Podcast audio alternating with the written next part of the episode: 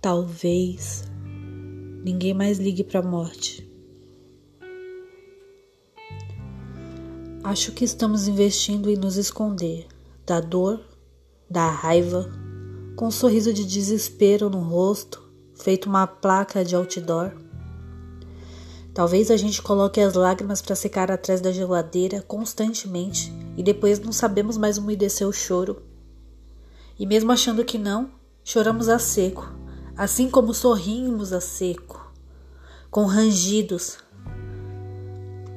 feito as dobradiças da porta sem óleo. Enquanto as lágrimas secam e a placa do outdoor estiver estendida, você dá sinais de força absoluta. Sem se lembrar da fertilidade das lágrimas no rosto, talvez ninguém ligue para a vida ou qualquer coisa que dê trabalho. Estamos vivendo presos nos filtros de uma vida infiltrável.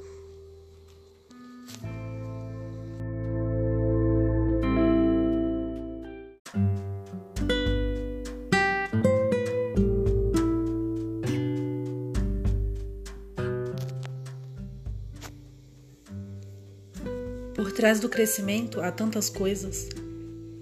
Todos nós temos batalhas internas, temos flores a desabrochar e ao longo da vida descobrimos que nem sempre crescer é macio. Mas crescer é sem dúvidas estar em movimento. Quando eu era criança, eu costumava perguntar para os meus pais até que idade nós crescemos. Hoje eu sei que é enquanto houver vida. Quando pensar que a vida anda muito parada e sentir-se menos do que se é, olhe quantas oportunidades, oportunidades simples, não as que o marketing te vende. Quantas oportunidades há ao seu caminho. Há dias que a raiva, a angústia bate nossa porta. Mas por que não tomar um chá com esses sentimentos, que são tão importantes, e por fim se olhar por dentro e ver como somos grandes, Quantas coisas cabem, quantas não nos servem mais. Não adianta ser o seu próprio inimigo. Infelizmente, não temos a oportunidade de um dia acordar e ir embora, se separar de nós mesmos.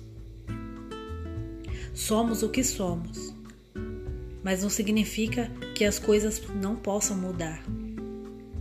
Costumo dizer que quando passamos por muitas dificuldades ou vivemos a vida sempre da mesma forma, deixamos de enxergar nossa grandeza. Quando somos pobres e já crescemos pensando que certas coisas não são para nós.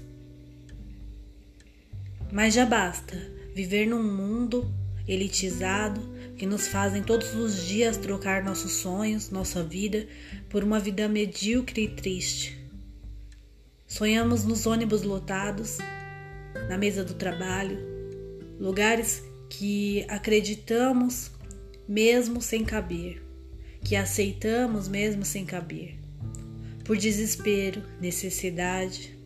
Ah, meu amigo, mas se você soubesse como é grande, explodiria essas paredes brancas. E não caberia mais em espaços quadrados, sempre servindo a muitos e nunca a você mesmo. Às vezes, a dor não passa de um gatilho florescendo em ti. Metáforas bobas, essas que eu gosto de dizer, feito de palavras líquidas, e aquela vontade de plantar seu próprio jardim e decorar sua própria alma, como dizia Shakespeare. Ai, ai, se fôssemos doidos para ser nós mesmos. Ai, ai, pior que somos. Por enquanto escrevo para que assim um sonho eu realize, realize e voe. Que as minhas metáforas bobas se tornem a realidade das pessoas que seguem vivas, ainda que no caos. Que a gente transforme nossa realidade